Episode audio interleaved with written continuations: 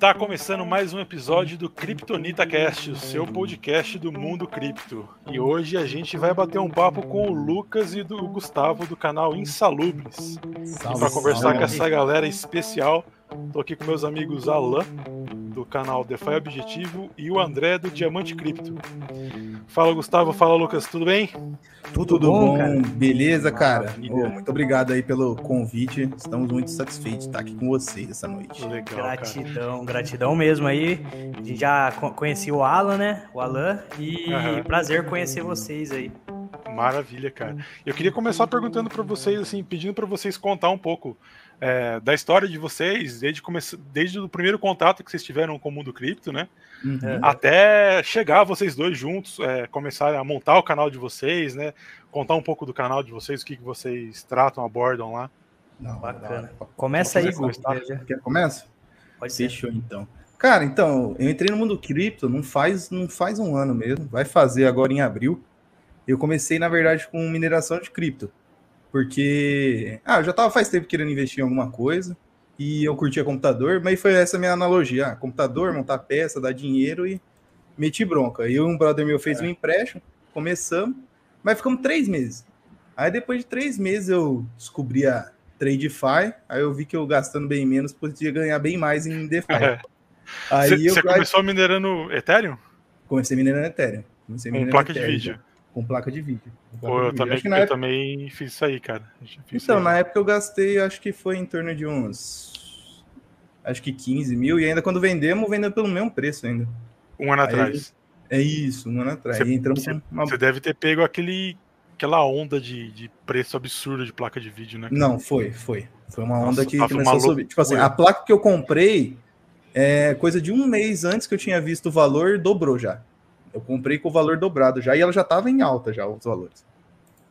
Mas aí depois disso, como você começa ingressando já, tendo que comprar e vender cripto, aí você meio que foi conhecendo o mercado. E o Dantas eu conheço de faculdade. A gente conheceu de faculdade, ele, eu já trabalhei com ele, ele já foi meu chefe, eu fui chefe dele em outro serviço também. Bacana. aí, aí no último trabalho que a gente tava, como a gente tava todo dia junto, aí, vixe, era. Porque o outro sócio meu que eu tinha com a rig de mineração, também era trabalhar tudo no mesmo setor. Então a gente era o dia inteiro conversando de cripto, cripto, cripto e, e foi meio que isso mesmo. E eu já comecei com cripto mais padrãozão mesmo, direto no Bitcoin. Eu nem sabia é. direito o que, que era na época. É, via Primo Rico falando, eu já investi em bolsa, né? Aí eu vi uhum. a galera comprando aí Bitcoin, falando um pouco da tecnologia. Fui comprei sem entender o que, que era. Aí Mas você nunca tinha investido em nada? Só em bolsa de valores, mas assim, questão de hold mesmo. É, comprava umas ações ali que eu achava a empresa interessante, deixava lá, mas nunca fui de fazer day trade, nada do tipo uhum. na bolsa. Aí o Bitcoin foi um ativo aí que eu, sei lá, eu achei interessante a ideia, fui, comprei ali e segurei. Até eu começar a trabalhar ali junto com o Gustavo, ele começou a falar de mineração e tudo mais. Aí eu achei mais interessante, comecei a afundar para Ethereum, afundar para Chiles, outras altcoins aí. E depois eu comecei eu a ir atrás de uns DeFizinhos. Daí começou é, a época de DeFi insalubre. Na época a Biswap estava sendo lançada ainda. Então bem a Biswap, no bem no começo, cara.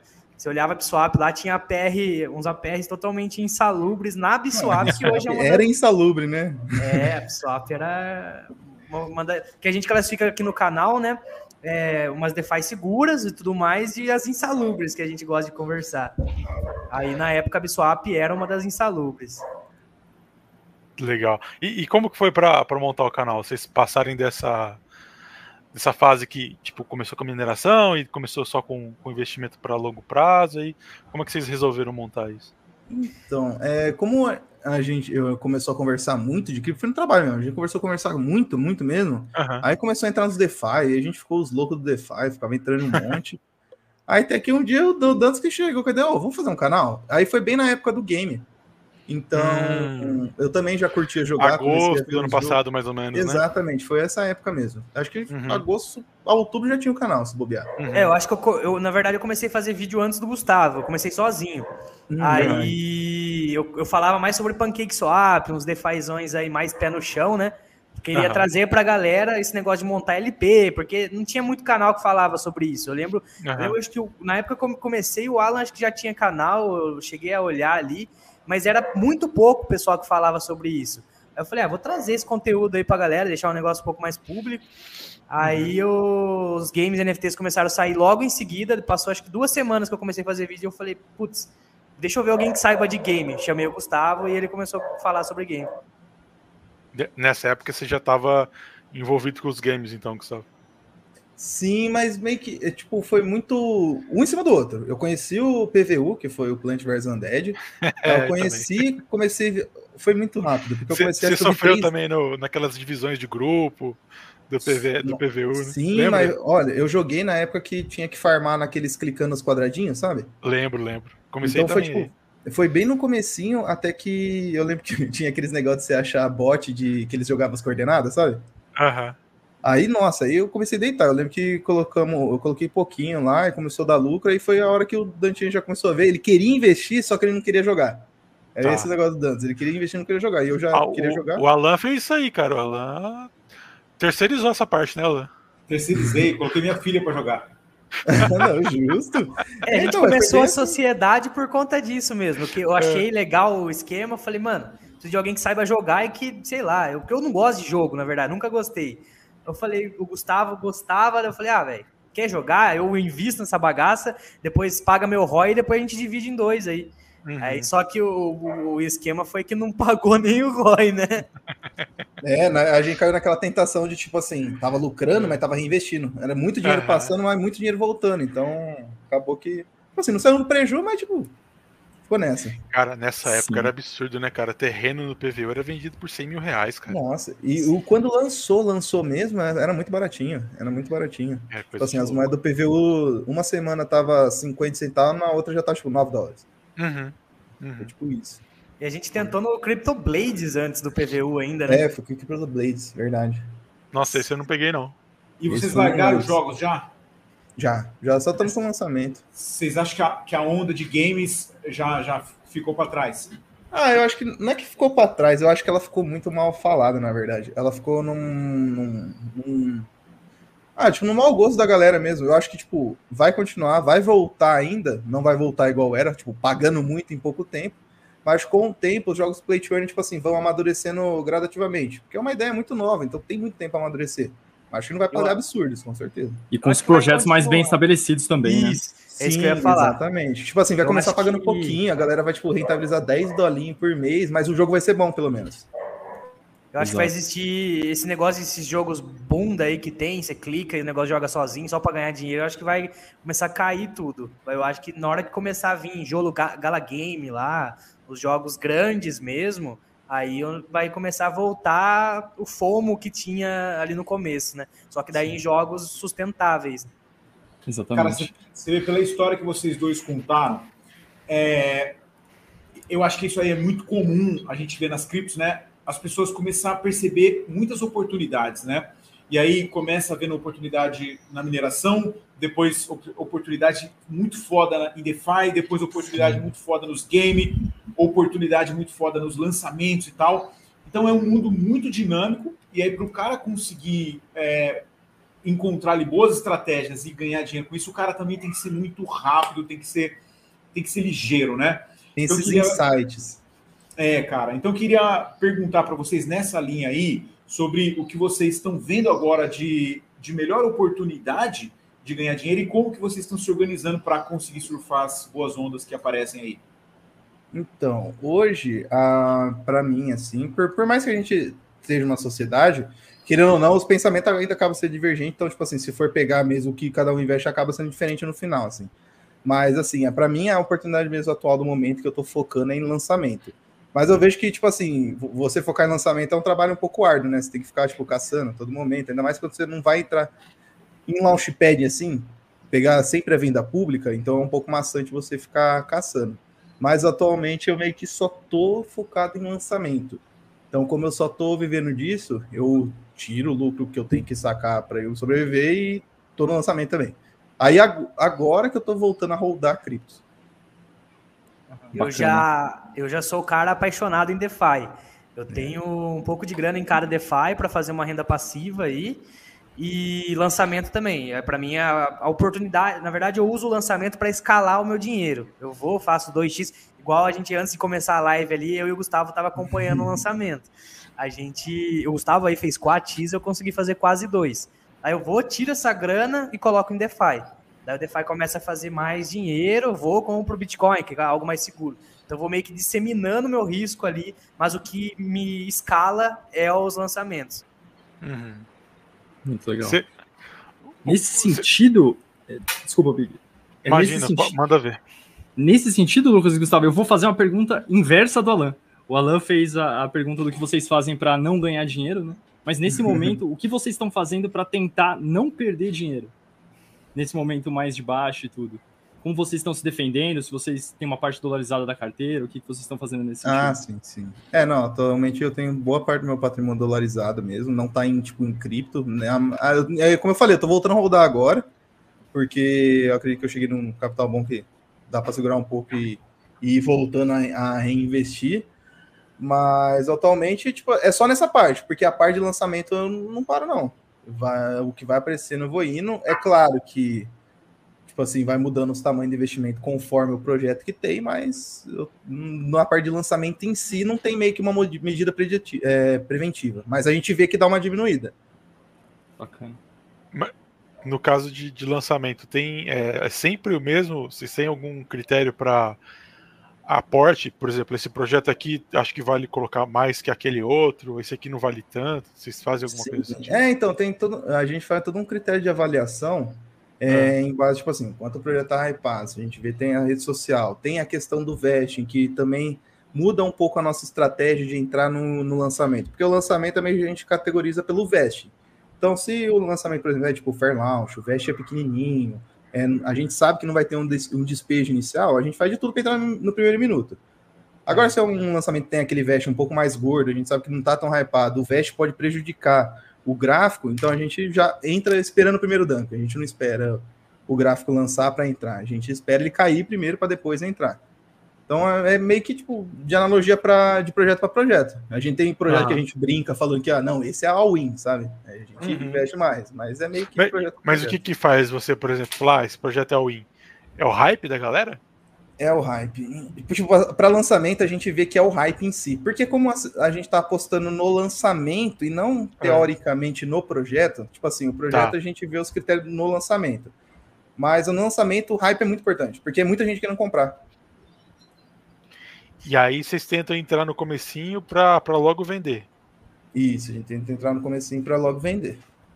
Tipo, o, o máximo Pode que vocês falar. ficam alocados, qual que seria? Assim, de tempo chega a passar de um dia, uma semana. Nada, é. a gente pega os primeiros segundos ali. É, é mesmo, é, cara. E dá, é, e dá tanto assim? Ó, esse Porra, que a gente entrou, ó, vou falar, ó, eu entrei com 20 Phantom, saquei. Pô, falando nisso, os caras rugaram, velho. É por isso que eu tô quietão aqui. Pode pôr na tela aqui, pode pôr na tela. Vocês estão participando agora de um projeto. Ó, esse aqui, ó, o, o, que eu participei. Ó, eu entrei com 20 Phantom. Eu entrei com 20 Phantom. Esse, esse qual que é o. É esse o ticket. O, o ticket, projeto tá. é. Oh, mas esse não é a terceira layer lá da, da, da Phantom? É, a terceira layer da Phantom. Então, ó, cara. pra você ver, é uma terceira layer. Os caras rugou na terceira.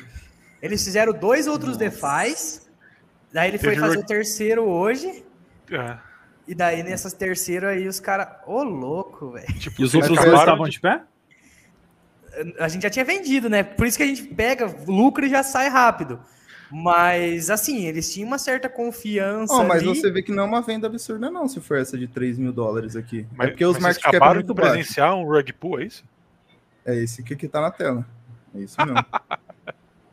é, é, o que, a, o que a gente tá, ó, é, o que a gente tava antes de começar a live foi esse aqui. É. Eu consegui entrar aqui.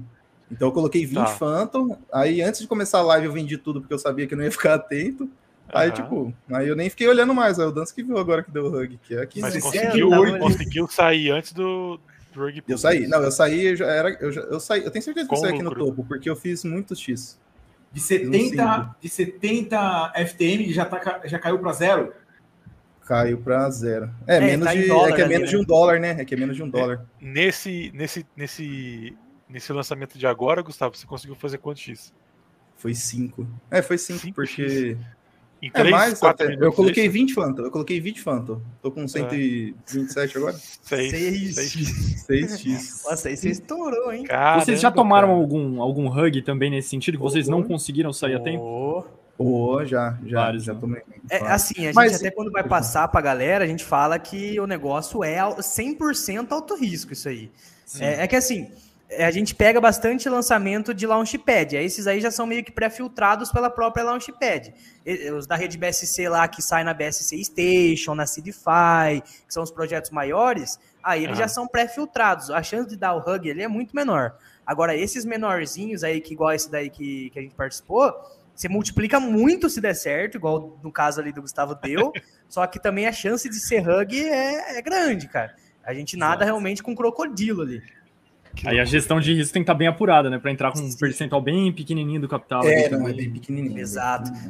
A gente Quando também é... define isso baseado no lançamento. Ah, é um lançamento ali do vesting também, né? Quanto vai disponibilizar ali na hora. Se o vesting for muito grande, a gente às vezes nem entra no primeiro segundo, espera o primeiro dump, porque a galera do Launchpad vai e vende tudo, daí a gente espera e uhum. compra embaixo.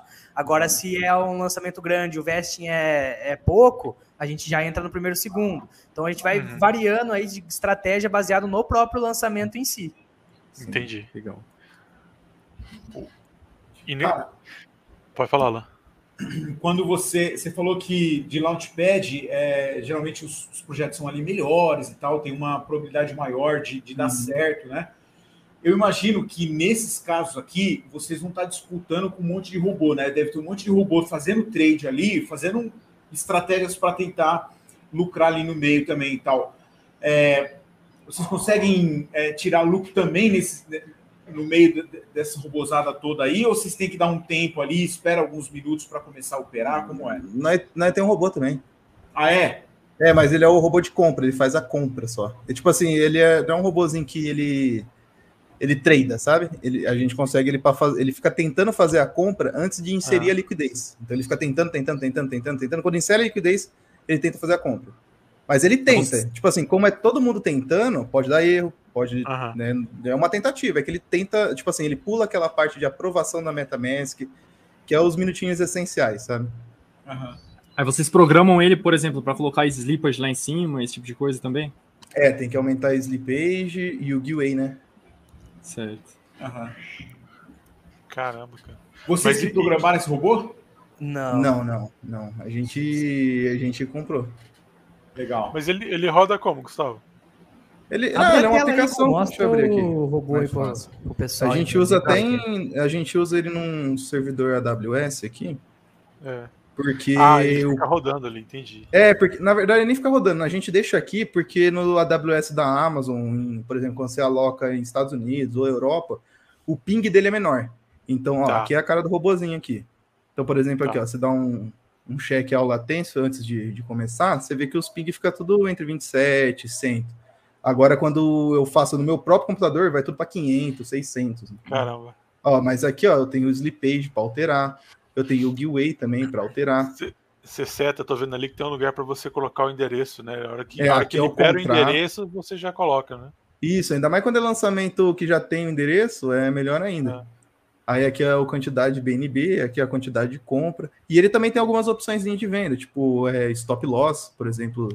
A partir do momento que ele comprou, se cair 15% do valor que você investiu, ele já tenta vender também, entendeu? Hum, dá para fazer toda essa programação. Dá pra fazer. Ele faz tentativa, tipo, quando você programa a venda, ele fica tentando. Ah, tipo, hum. tem uma aqui, ó, esse aqui, esse Cell, When Token, Price Mush e porcentagem aqui.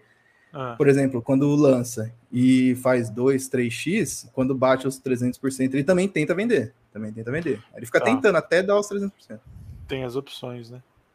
Vocês é. chegaram a, a, a, penar muito para achar esse tipo de robô ou coisa foi fácil? Tipo, é algo que, que quem quiser ter acesso a isso é fácil de ter? Ah, não. Hoje você procura no YouTube, você acha. É, é que assim, também tem a questão da confiança, né? É, você, então, porque você é coloca a, a, sua carteira ali e tudo mais. Uhum. Aí a gente, a gente conseguiu direto lá com os caras e a gente é. já conseguiu até um esquemão lá que eles estão dando pra gente passar pra comunidade, sabe? É, então, Mas tem, tem, que colocar a sua CID no, no programa? É, então, a gente até aconselha, Ai. por exemplo, criar outra carteira, é, tudo só para isso. Só pra Porque, isso. tipo, o robô ele tem que ter a sua. Não é nem a, as frases secretas, é a chave privada da MetaMask, sabe? É a chave privada dela e o endereço da carteira. É, qualquer boot, na verdade, precisa, né? Até o, aquele boot que faz, por exemplo, front-end, não sei se vocês já viram é. aquele que faz um sanduichinha da. Às vezes vai uma compra lá de 10 mil dólares uma moeda qualquer. Aí tem aquela uma compra antes e uma depois e faz um sanduíche da compra do meio. Tem boot que é. fica só fazendo isso. Uhum. Aí esses aí, todos os boot precisa colocar. Só que daí é só fazer uma carteira só para isso, né? Na verdade. É, se for esse o perigo, sabe? E por isso que a gente usou o AWS também para colocar fora do PC, né? Ele não tem acesso é. a nada nosso. Entendi. E, e aí, esse é o primeiro robô que vocês estão usando? Sim. É. Então, eu tentei. Nossa, é que eu tentei fazer um em Python também, mas aí eu vi que eu ia ter que voltar minha faculdade que eu larguei, eu bom, bom, bom, você ter falado nisso, cara. Vocês falaram, fizeram, se conheceram na faculdade, né? Qual que é o, o background? Assim, é na área de tecnologia? Não, foi. Eu, eu fiz é, tecnologia da informação, mas eu larguei depois de um tempo. Aí depois eu comecei a fazer logística. Aí foi que eu, eu conheci ele. Só que aí a gente, tipo, ele, traba, ele trabalhava com um provedor de internet. Uhum. Aí eu comecei a trabalhar também. Aí, tipo, já entrou essa parte de tecnologia. É. Meio de... Cara, Mas eu sempre mano. gostei desde criança. Desde criança eu sou o cara que formata PC, sabe? Quando dá um bug no PC da família, tem que ir lá comigo. da tia, né? Arrumou PC É, então. Desde pequeno. É, eu tenho, tenho histórico semelhante, cara. a família sou esse cara aí também. sempre tem que ter um, né? Mas vocês chegaram a terminar? A logística de, a, a gente terminou. Não, a de logística sim. Uhum. É que logística também a gente fez era dois aninhos. Eu fiz mais a faculdade porque eu era lá supervisor da área de logística nessa empresa aí que o Gustavo falou. Aí eu uhum. trouxe ele da faculdade para essa empresa. Aí a gente acabou trabalhando um tempo lá tal. Eu acabei saindo para cuidar de um negócio próprio. E daí, depois de dois anos, eu encontrei ele num outro provedor que eu voltei, tive que voltar para a CLT, que tava o meu negócio próprio acabou não dando muito certo. Entendi. Mas na área de tecnologia também. O qual você fala? Do meu negócio? Sempre, é, sempre na área de tecnologia. É, na verdade, quando eu saí lá da, do provedor, eu fui montar uma, uma produtora de eventos. Só que daí chegou uhum. a pandemia, né, cara? Aí Puta acabou merda, os eventos. É, era impossível dar certo, né? O cara é, tinha uma Kombi de maquiagem, de maquiagem móvel, filho. A Kombi do cara tinha até cílios. É, daí era mais parte da minha, minha mina maquiadora, né, minha mulher. É. Aí eu fazia evento, colocava a Kombi dela dentro do meu evento. Nossa, era uma uhum. doideira. E tava dando muito certo até chegar a famosa pandemia. Puta, mas... Time, time é tudo, né, cara? Até, até que você estava falando dos joguinhos, até esqueci de perguntar isso. Vocês não acham que no, na parte do jogo, né? Voltando para essa parte que a gente tava falando, não acabou? Tipo, a gente tá decretando o fim do joguinho aqui, mas assim, é, uhum. vocês não acham que ele não sofreu também por conta do timing do mercado? Já que a gente tá falando de Eu timing? acho que ele sofreu pelo. Tipo assim, tá todo mundo começando, então, assim, todos os erros afetava todo mundo ao mesmo tempo. Tipo assim, não tinha um que se destacava absurdo do outro, acredito eu. Porque você vê é. que parece que os projetos foi saindo, foi saindo uma outra, uma outra coisa foi aparecendo para parecer que melhor, mas no final sempre acaba na mesma, tipo assim, na, na mesma coisa. Precisa de gente entrando para sustentar. Sempre é o mesmo final. Então, tipo assim, eu acho que é, eu acho que ele ia passar por esse momento a qualquer momento que ele aparecesse, porque é uma maturidade que ele precisa tomar, entendeu? Então por isso Mas, que eu acho que da, só lá da frente eles vão conseguir. Você não melhorar. acha que essa queda do Bitcoin ajudou isso? Eu acho que pode ter acelerado o processo, na verdade. Tá, mas você acha que de todo jeito ia acabar do jeito que acabou hoje? Não teve nenhum que você falaria assim, ah, se acontecesse alguma coisa ia melhorar. Tipo assim, enquanto não entrasse gente no projeto, o jogo ele ia morrer. Uhum. Eu acho que nesse sentido, até em relação a, aos jogos que tinham uma, uma economia mais bem estruturada e tudo mais, que poderiam dar melhor a, a médio prazo, o problema também foi que eles competiam com esses clique, jogos de clique, né? Que, é, então. enfim, davam um retorno muito superior. E aí as pessoas não migravam para esses jogos que tinham uma economia melhor, né? Então, Exato, no final, no... todos quebraram. Então, porque no final a galera curte dinheiro, porque é uma coisa que eu sempre falo, parece que fica meio que uma linha muito tênue entre, tipo assim, a pessoa é, se divertir jogando e, tipo, receber bem. Porque parecia que a partir do momento que o jogo ficava muito jogável, a pessoa já parava também. Então, tipo, fica muito em cima do muro a todo momento. Mas o, o, problema principal desse de, tipo assim, precisar de gente entrando para o jogo sustentar, nenhum se mostrou diferente. Por isso não, ainda não tem nenhum que segurou. É, esses gaminhos aí, pff, eu acho que é só que nem, tipo assim, o Bomb, o Bomb tá sobrevivendo, encasquetando ali, mas é porque tem gente abrindo mais conta para pelo menos tentar burlar o negócio do Roy. Mas ainda é gente que, tipo assim, já tava baleando. Cara, o Bomb Crypto, você tá falando? Uhum. Ainda tá rolando isso?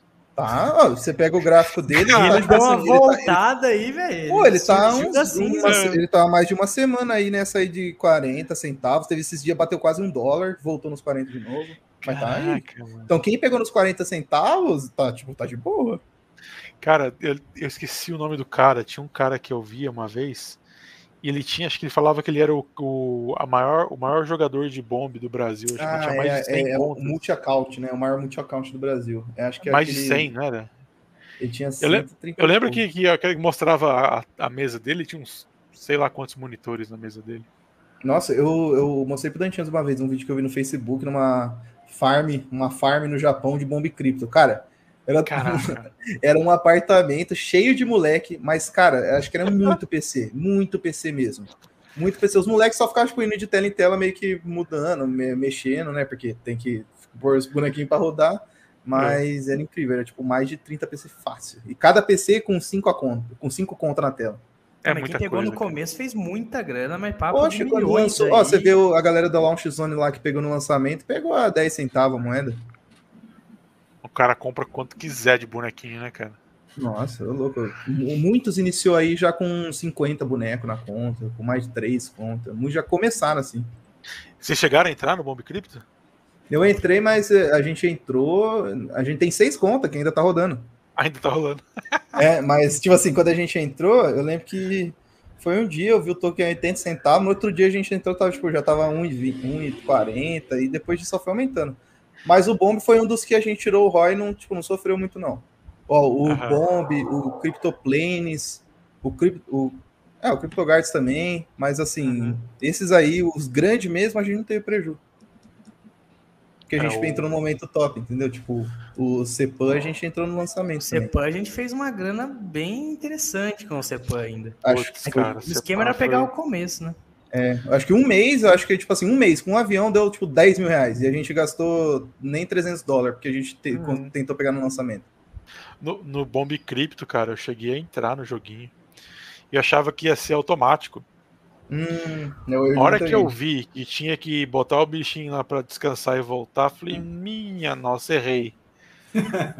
errei. Ela, ela, demorei uns 40 dias, cara, para pegar de volta o que eu tinha investido.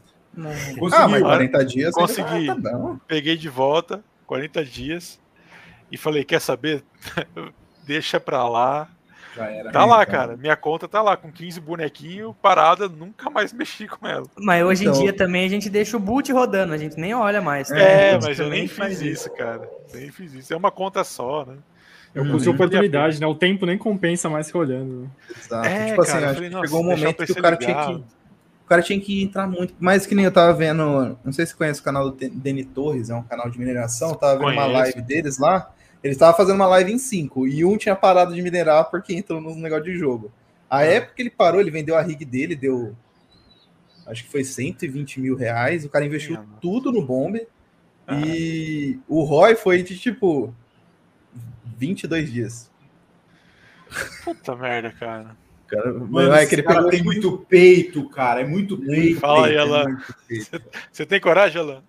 Mano, eu não tenho, cara. Eu sou, eu sou muito covarde, cara. Nossa, eu... então. O Big Nike né, saiu na whitelist do Crypto Guards. É, investimos tudo zoando. inteiro também de novo no jogo. Mais de 100 reais. Ali, ali, era pra vocês ter colocado uma grana no bolso Nossa, boa, né, cara? Bruta, dava uns 130 mil reais fácil. Que porque isso? Quando... É, porque a gente pegou um BNB, né, que dava 600 dólares na época. Ah. Deu 2.500 tokens, quando lançou, bateu as casas dos 9 dólares. Tipo, a gente viu que se vendesse tudo, dava tipo 22, 23 mil dólares, mais ou menos. e Teve deixou lá. Gente. o problema nessa hora é que a gente começa a fazer conta, né, do que pode aumentar e tal. É. É, então, porque assim, o pensamento de todo mundo, você vê que o CryptoGuards, muita gente que ganhou na whitelist não despejou, porque não teve despejo inicial no gráfico. Foi muita gente que ganhou na whitelist. Só que o, o, antecessor, que foi o CryptoPlanes, quem ganhou a whitelist e fez o mesmo movimento de investir tudo, tirou o mesmo valor, tipo, em dois meses. Tipo, dois meses tirou o dobro do que tirou na whitelist, entendeu? Então foi nesse pensamento. Só que foi muito inocente da nossa parte, na verdade. É, eu, eu, consegui ter lucro no CryptoCars, cara. No CryptoCars, ah, eu entrei no começo, muito ah, no começo. O site era. Cara, você olhava para aquele site e falava, mano, isso aqui é golpe, cara. Né? Não, tudo bem, tudo bem que depois a gente viu que era golpe mesmo, né? Mas assim. demorou pra gente ver isso, não cinco meses. Nossa. Mas foi bem no comecinho, cara. Ah, mas o CryptoCar também, a gente também pegou no começo, a gente jogou, a gente vendeu no carrinho, entrou de novo. É. A gente. Ah, mas do CryptoCar a gente saiu meio de besta, a gente saiu meio tipo assim. Pouco capital, querendo fazer conteúdo no YouTube, a gente ficava meio que migrando assim os investimentos, sabe? Sim. Projeto em projeto. Uhum. Mas deu para brincar também no CryptoCars. Uhum. Deixa, deixa eu fazer uma pergunta para vocês, cara. Vocês é, antes falaram sobre é, DeFi Insalubre, né? E é o canal, o, o, título do canal de vocês. Então, quero saber aí quais, os, quais são as categorias de, de DeFi que vocês têm, como é que vocês estão dividindo isso aí, qual, qual que vocês estão investindo agora, como é que vocês caracterizam isso aí?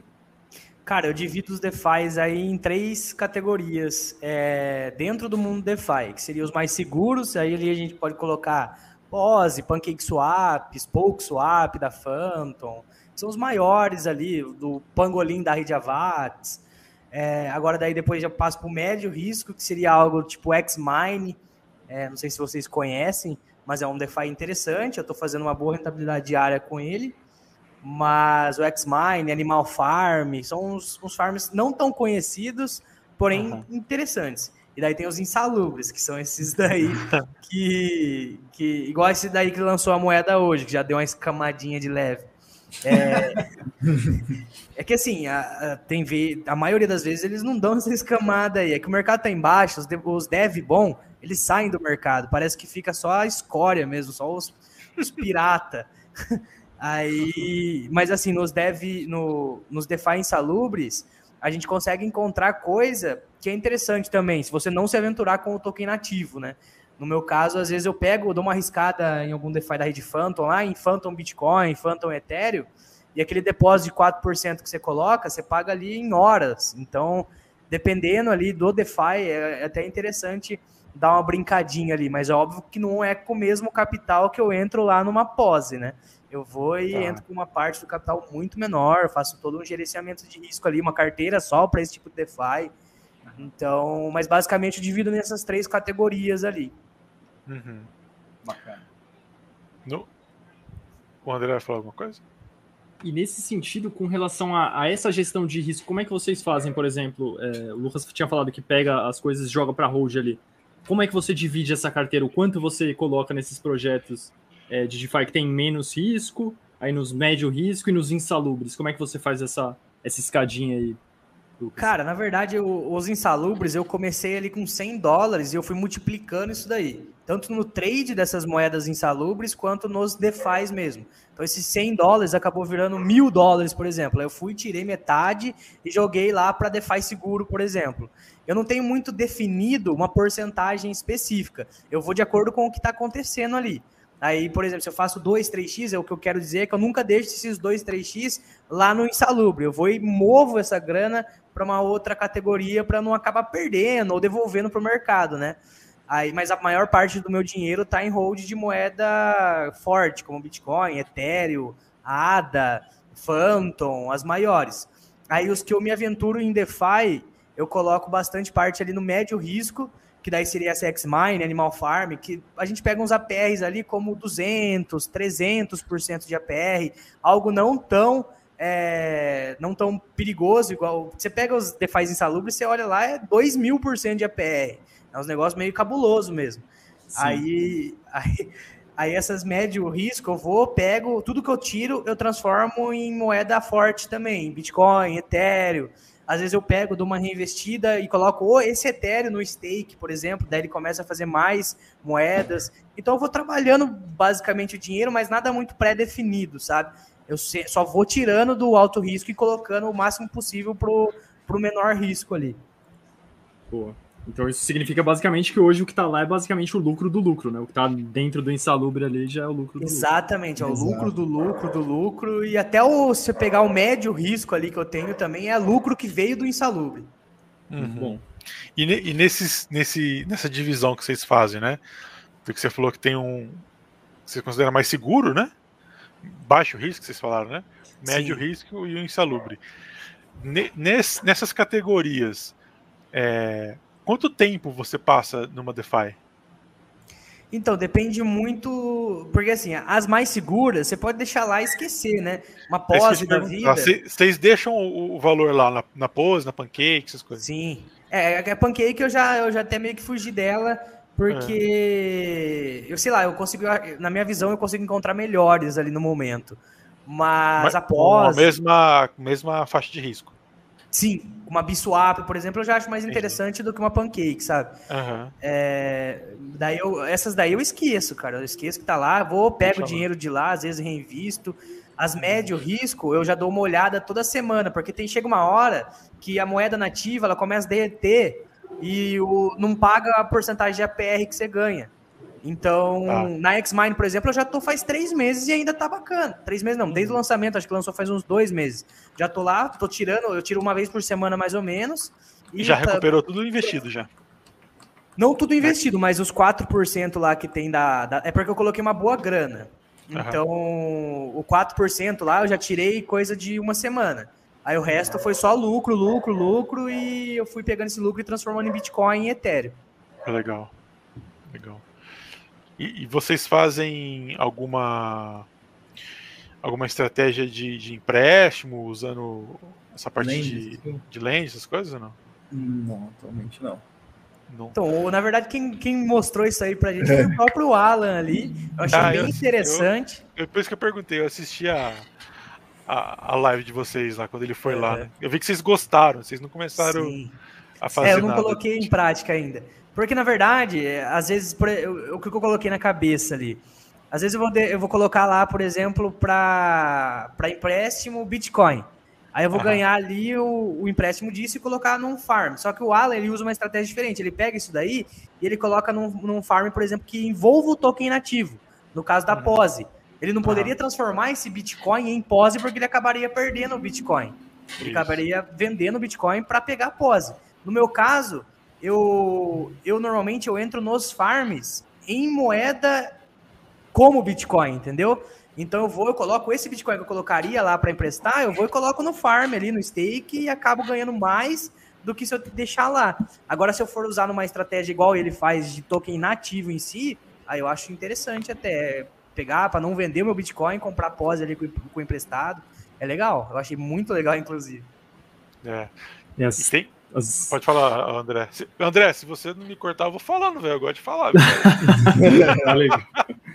As estratégias com lending, cara, tem muita coisa que dá para fazer, inclusive em mercado baixista. Você pode, por exemplo, pegar emprestado o token da plataforma e apostar na baixa dele, entendeu?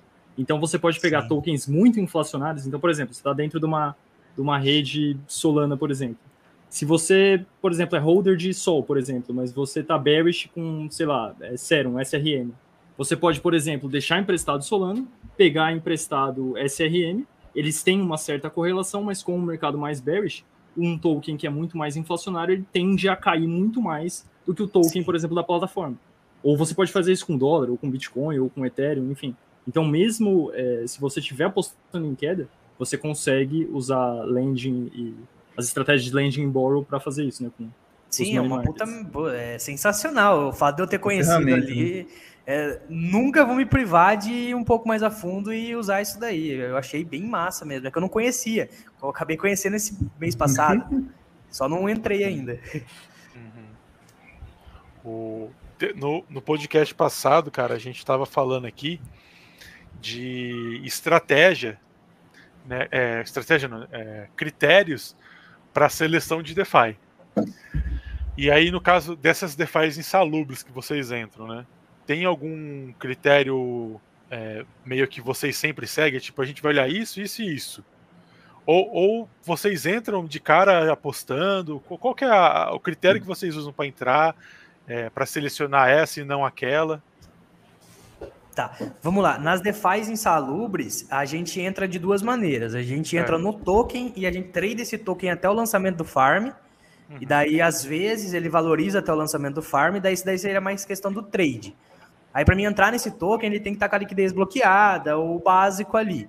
Hum. É, é, que hoje, no caso, eu nem tava com a liquidez bloqueada que a gente pegou no é. FOMO. Como era um fair launch, a gente não tem como saber. Então lançou o token ali na hora e a gente quis já entrar e não deu nem tempo dos caras bloquearem.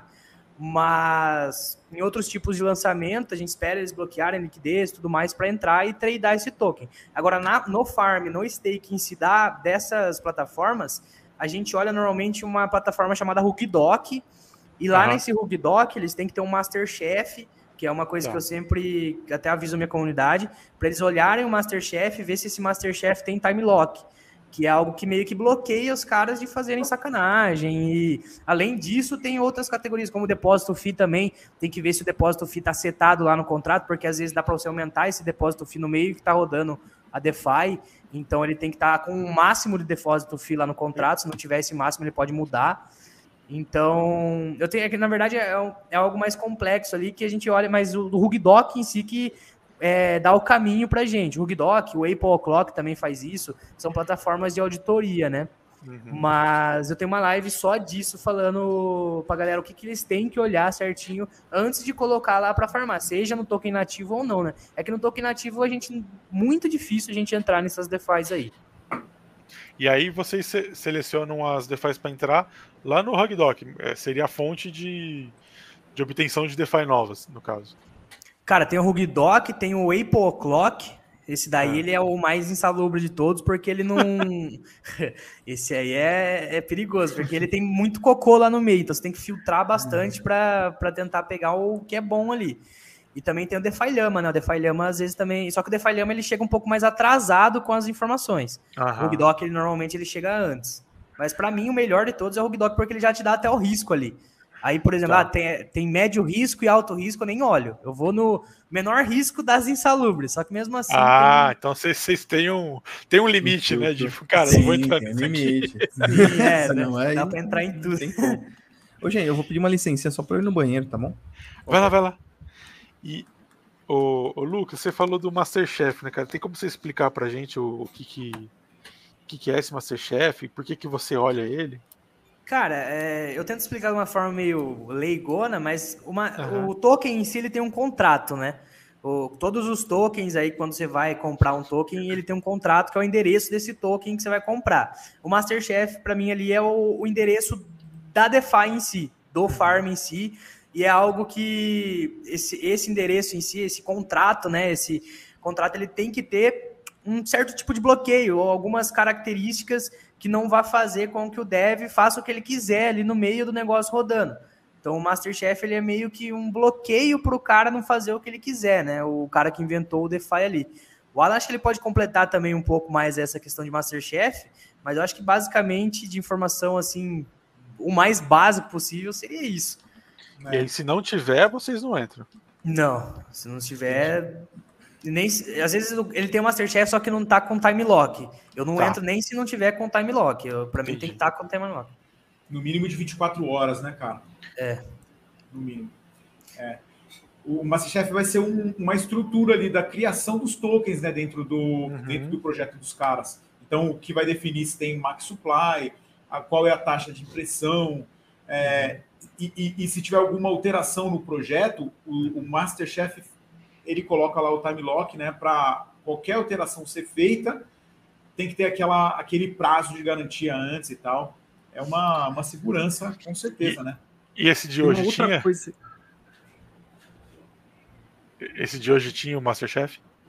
Esse de hoje não chegou a lançar o Farm, ele só lançou a moeda, né? Ah, é, tá. Entendeu? Eu, é que na verdade ele fez outros dois farms. Nos outros dois farms ele tinha o Masterchef, liquidez tran... é, não era nem trancada, a liquidez dos caras era queimada, então eles não tinham acesso nenhum à liquidez. Eles fizeram os outros dois certinho. Por isso que a gente entrou nesse daí sem eles trancarem a liquidez, porque o fato deles terem feito outros dois é. já passou uma certa segurança a mais. Então eu nem esperei eles queimarem a liquidez dessa vez para a gente conseguir entrar no lançamento. Mas você vê como que não num, mesmo com ele tendo feito outras duas e tudo mais, o Masterchef, tudo que a gente olha antes, certo? Uhum. A terceira o cara deu de louco. Já pagou o site, já sumiu do mapa. Nossa. Mas eu cortei o André, o André falou alguma coisa.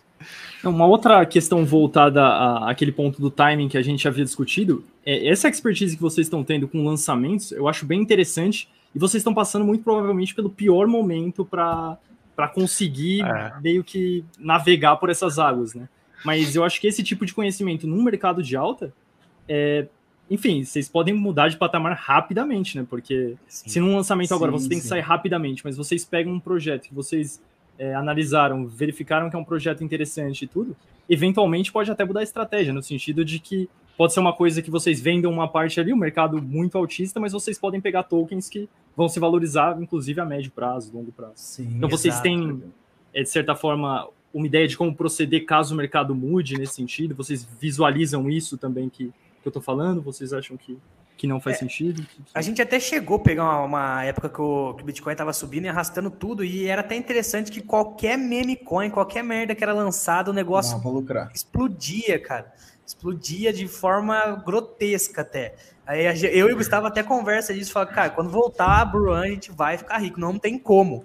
Não tem como, cara. Porque é, qualquer coisa explode. Não, não, se você comprar com Shiba, lá, lá, lá, você consegue uma valorização ali. Mas a questão do de rodar mais por longo prazo, a gente faz isso também, é, com moedas ali Ariva, que são moedas, sei lá, não sei se vocês conhecem, mas moedas ali que nem chegaram ainda em plataformas como a Binance e tal, que são moedas interessantes. Eu vou, eu favorito todas elas no Pucoin e acompanho, vou acompanhando. É que agora tá tudo Exato. muito em baixa, então só o lançamento para a gente estar tá conseguindo fazer, a gente multiplicar um pouco ali o capital. Agora, quando voltar a subir, a gente com certeza vai voltar a rodar tudo, pegar para segurar um pouco, position uhum. trade.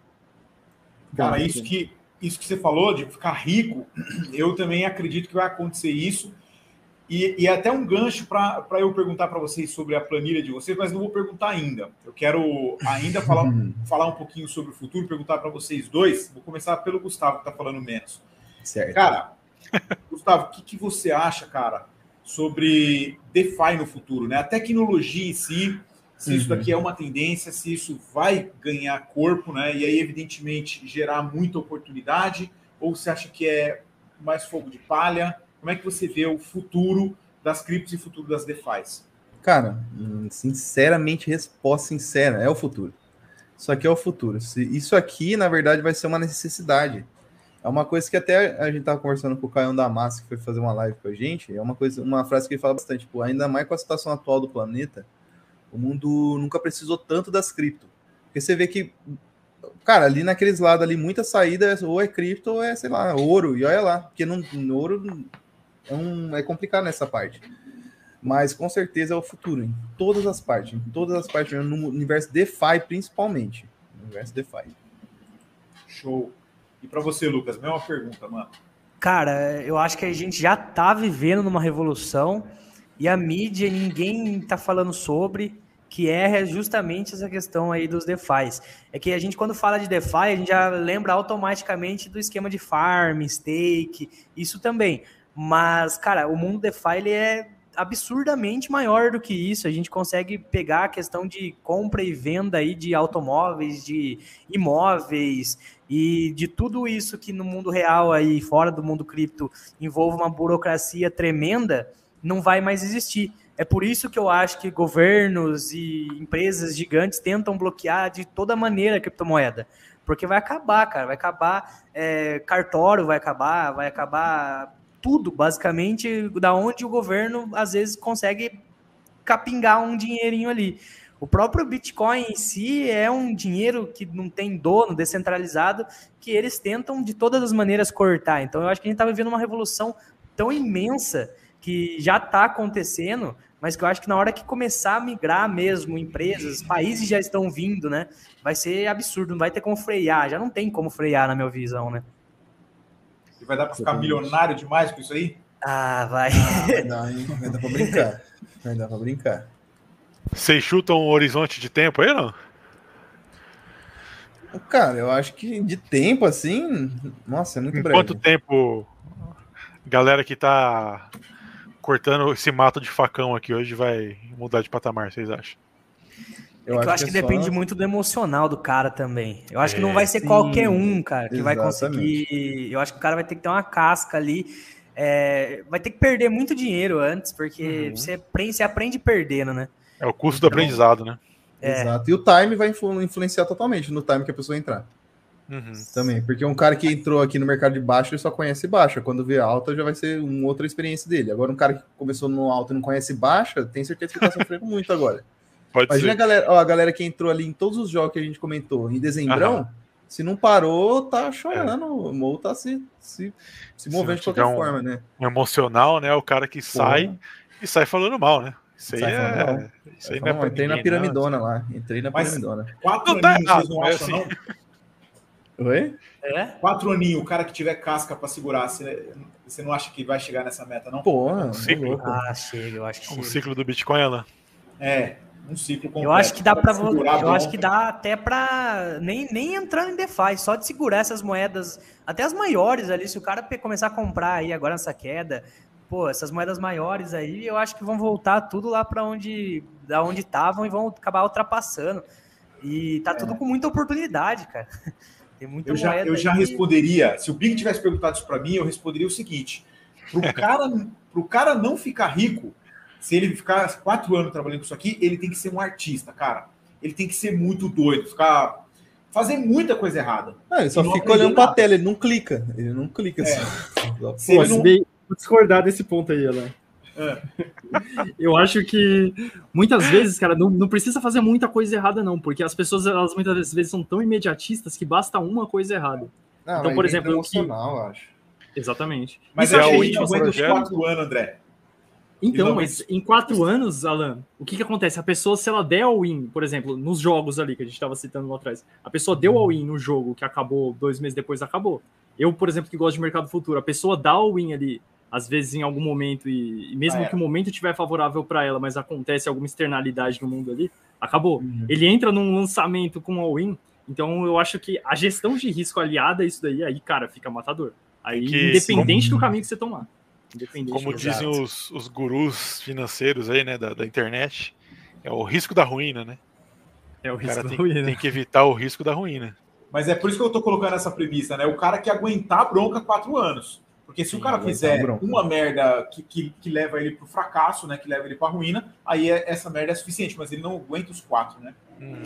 Eu, eu, vou até dar um exemplo nisso daí, que, por exemplo, eu sou um cara que eu tentei entrar para esse mundo de alavancagem ali. O, o Diamante Cripto até comentou ali. Ah, dá para você entrar vendido tal. E, cara, eu não sirvo para isso, velho. Eu, eu coloquei ali, por exemplo, 100 dólares. Aí eu, eu mesma coisa que eu faço com, com os DeFi insalubres ali, só que no DeFi insalubre eu consegui multiplicar isso. Coloquei uhum. 100 dólares ali, fui perdi o 100. Aí eu falei, puta merda, deixa eu colocar mais 100 ali só para ver qual é que é. Fui, coloquei mais 100, perdi mais 100. Eu falei, velho, não vou mais participar disso aí não. Para mim não, para mim não serve isso daí. Só que tem gente que vai lá, coloca mais 100, mais 100, mais 100, mais 100, acaba com a banca em, em é murro questão... ponta de faca. O cara tem que se encontrar mercado... também. O, cara o lado bom de cripto é que a gente consegue se encontrar em qualquer área, basicamente, né? Aqui a gente coisa. tem pessoas de cada um faz uma coisa completamente diferente do outro, Sim, e enfim, verdade. a gente com as nossas próprias estratégias tá caminhando e, e não chegando a esse risco, né? Provavelmente daqui quatro anos a gente vai estar tá num momento bem diferente, seguindo Exato. esse. A gente pode até gravar caminhos. um podcast para. Só que daí já vai ser no, ao vivo, num estúdio Maldivas. aí e tal. Em Dubai. Estúdio na Maldivas. Maldivas. tem pergunta aqui da galera, hein? Vou mandar. Pode? Bora. Bora lá, bora lá. O Guilherme, ele fala aqui. É, uma dúvida sobre uma DEX. O que vocês acham sobre a Quick Swap da Polygon? Conhece essa? Cara, sim, eu não sim. conheço. Ah, eu, essa daí eu, eu só uso ela para swap, né? Mas eu não curto muito a rede Polygon. Em questão, eu acho que na verdade, as turbulências dela não lida muito bem, parece. Então eu fico com raiva e eu nem mexo muito. É, eu não conheço justamente por isso. Eu não faço nada na Polygon. Eu tenho um, pre um preconceito com a Polygon. Eu tenho uma pergunta aqui que eu ia fazer para vocês. Quais redes vocês trabalham hoje? Cara, eu gosto bastante da, da BSC, é onde a gente mais entra nos lançamentos. Uhum. Aí logo após a Phantom, a Vax eu acho muito top também. Uhum. E eu sou apaixonado na Velas, cara. Só que a, a Velas, Velas, ela ainda tá, tá muito devagarzinha, começando. É eu acho ela muito top, porque ela é muito rápida e as taxas são muito baratas. E a Cro também, às vezes, eu dou uma aventurada na Cro. Então, basicamente, são essas as que eu uso aí. Não tô na Ethereum.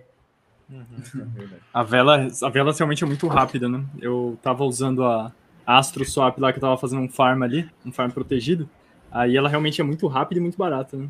Cara, eu acredito que a Velas vai ser a próxima Solana aí, que a Solana saiu de 25 e foi parar lá nos 250, né? Eu acho que a próxima a fazer isso vai ser a Velas e em questão de pouco tempo, só voltar a subir. Bitcoin, ela é uma que eu seguraria aí, que você perguntou, ah, vocês não pegam para segurar um pouco mais. A Velas é uma que eu com certeza gostaria de ir acumulando cada vez mais. Salvo engano, ela é um forte da Solana, ela roda com, com é, enfim, os desenvolvedores, os desenvolvedores não, mas o código ali é da, da Solana, não é? É, Se isso mesmo. Se estiver falando besteira, é isso mesmo. É. Mas, mas não é EVM, não, é? Cara, não que, que... É, ela roda MetaMask? Eles, roda eles, MetaMask. Eles ah. ligaram, Alan, eles fizeram uma conexão, uma conexão meio que indireta lá, você tem que passar pela carteira da Velas, mas você consegue utilizar, mas é uma, isso, uma ligação meio indireta ali. Ah, entendi. E é, agora eles estão com outro esquema de, de bridge aí, que não precisa necessariamente passar por aquela carteira lá, só que daí a taxa é um pouco maior. Ah, boa. Essa eu não sabia não. Mais uma pergunta aqui do Ricardo. Ele fala: se vocês fossem lançar uma moeda com um bom projeto, qual plataforma vocês usariam?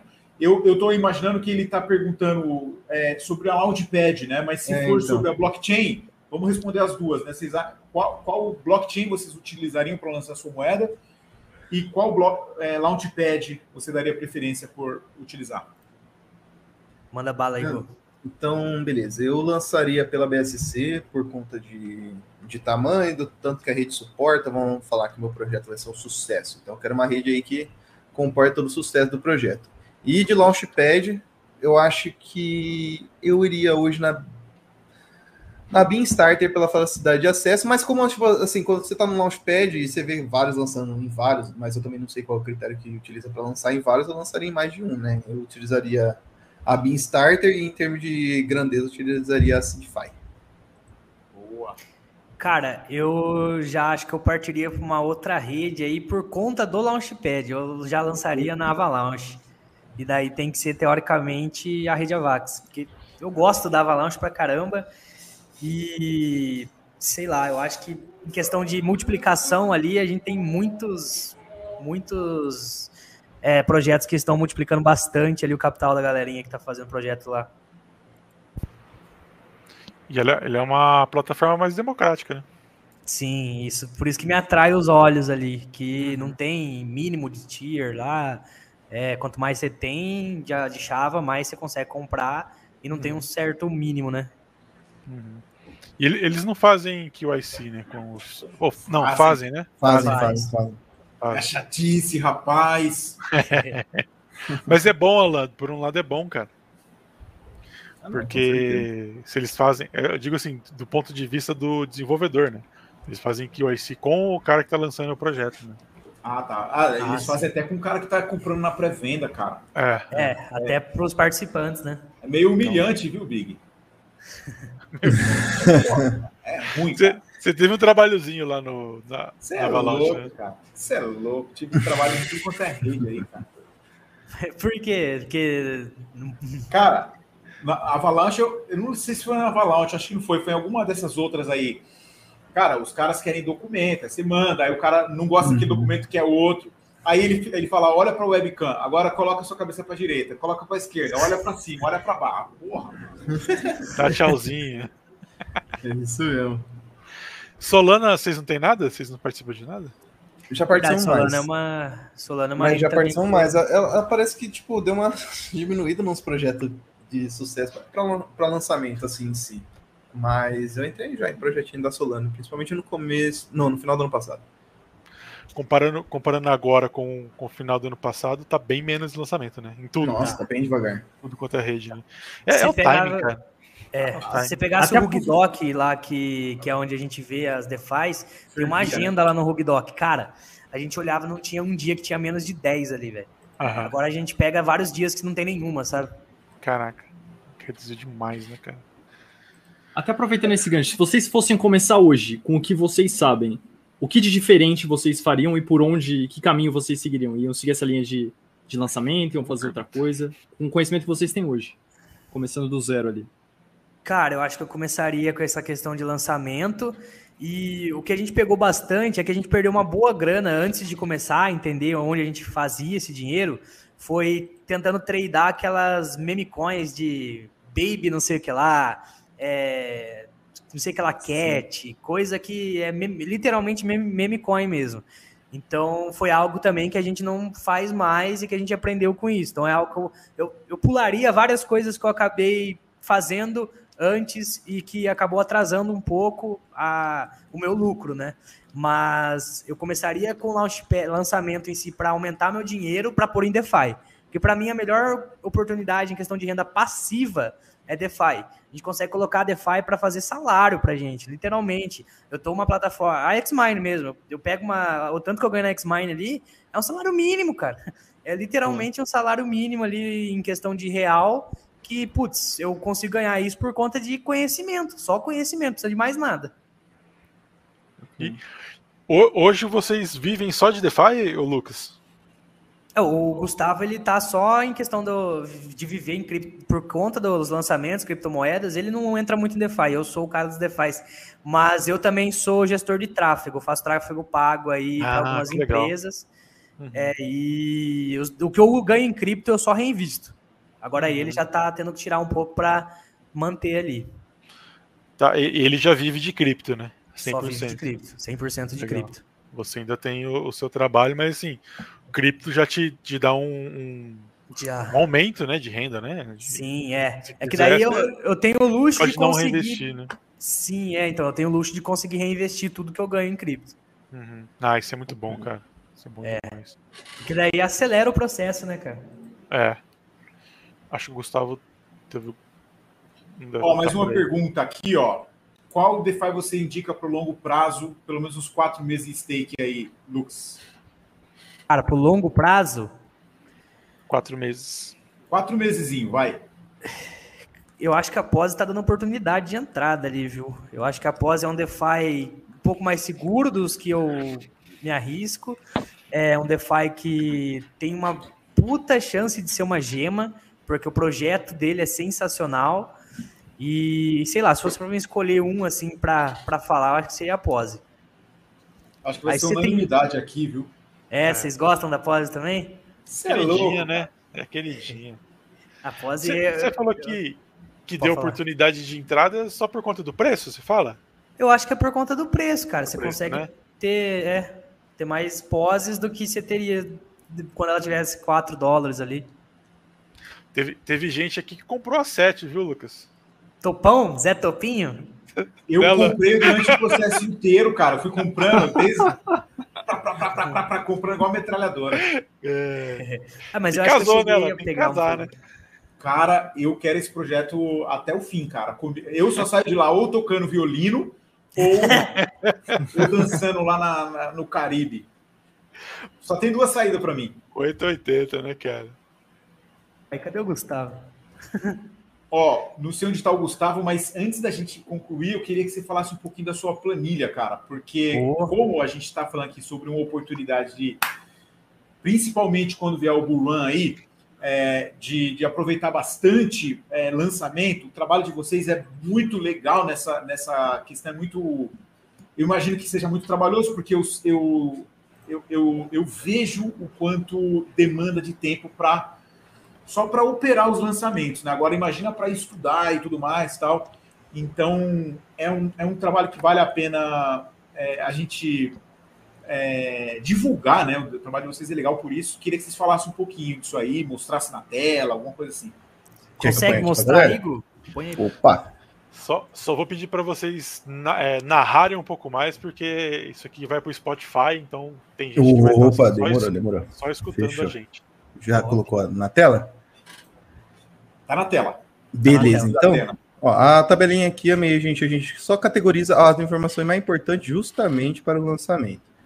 Então, por exemplo, assim, a gente tem o nome do projeto, o fato que a gente categoriza entre lançamento token, por exemplo, se é whitelist. Então, a gente tem até um índice aqui, que seria o lançamento token, o whitelist e o game launch. Que, por exemplo, assim, a gente sabe que um movimento de um lançamento pré-lançamento do game, a gente sabe que o movimento do token também é muito bom, às vezes até para fazer um trade. Então a gente acaba colocando o lançamento do game também, tá? São, são quatro categorias, é isso? Seria? Isso, são quatro categorias.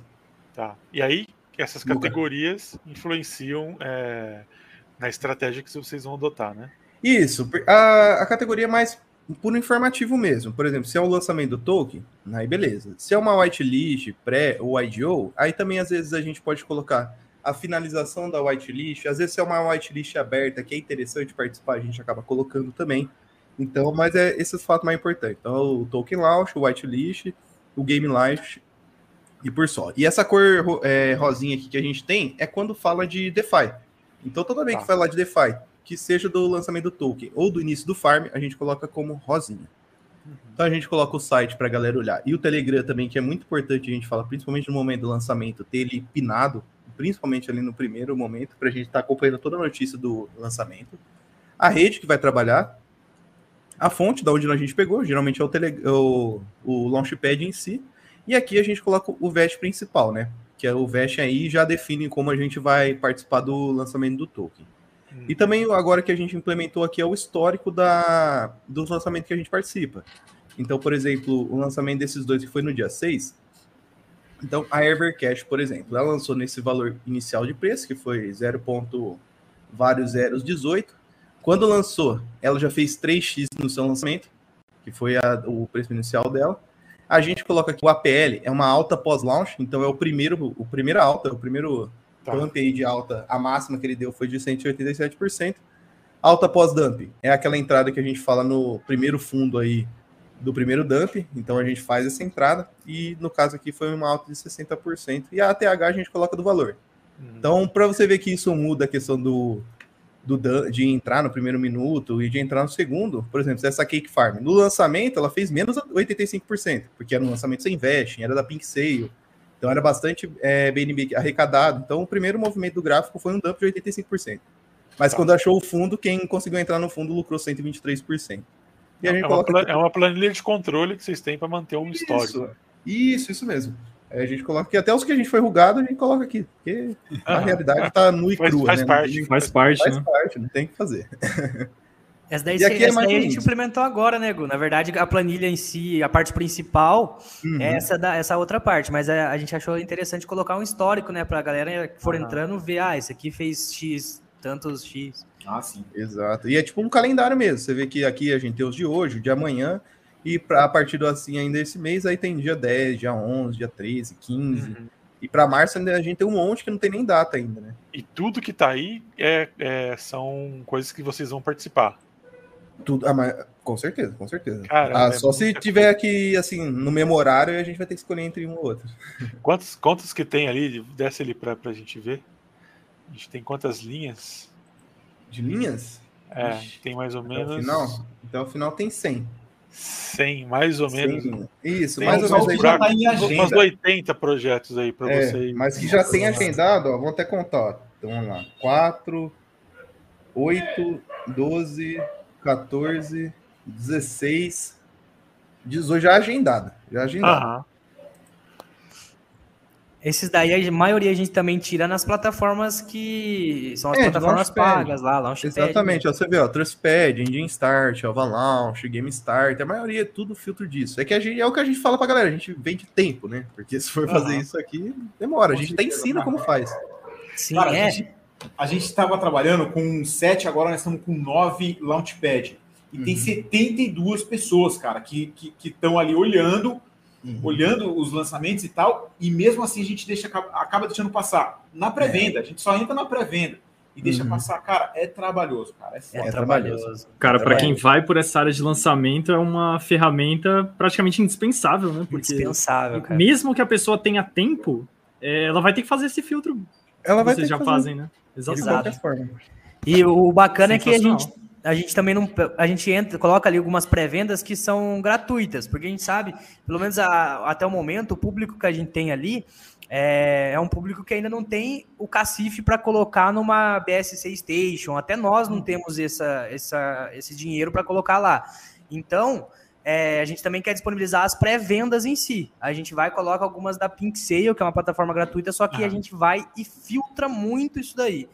É, porque a Pink Sale também, como é gratuita, também tem bastante coisa que não é interessante lá. Exato. Então a gente vai, faz um puta filtro para daí sim colocar, ó, tem essa pré-venda aqui. Caso você não goste muito de lançamento, você pode acabar até comprando antes na pré-venda.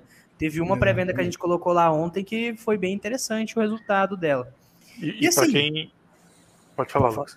E assim, às vezes, é que agora a gente tá num mercado de queda, mas às vezes a pessoa pode adquirir a planilha e nem gostar de lançamento e só ver os projetos que tem ali e falar: Ó, oh, esse aqui eu achei interessante, vou ficar acompanhando ele e quando subir essa bagaça eu compro, eu posso rodar essa moeda tal. Então é um local onde você vai achar criptomoedas em geral. Uma fonte né? de estudo fera, né? Tudo mastigado Sim. já, né?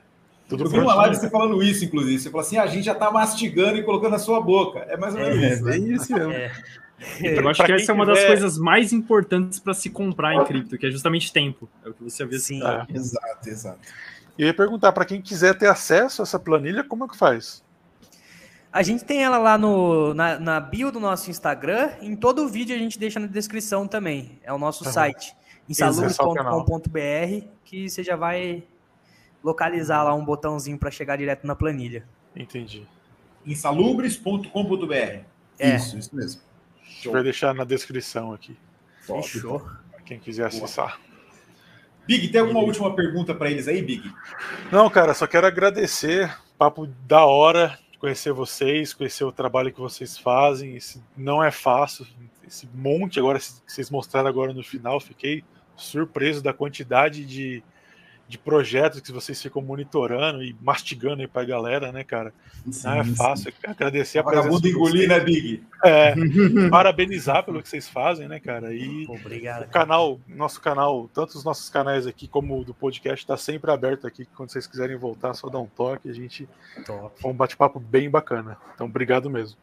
Que isso, a gente que agradece, cara. Vou aproveitar para agradecer também é, foi um prazer conhecer vocês dois aí, conversar um pouquinho mais sobre, sobre o que vocês fazem no, no mundo de cripto e tudo mais. E falar basicamente as mesmas coisas que o Big falou, que é um trabalho. É, é muito trabalhoso, mas eu acho que para quem quer enveredar por esses lados de lançamento, é um recurso que realmente é praticamente indispensável, né? Uma coisa que compra tempo demais e que para vocês dois, mesmo independente de tudo isso, eu acho que vocês terão muitos frutos só de estar fazendo isso, independente de, de canal, esse tipo de coisa.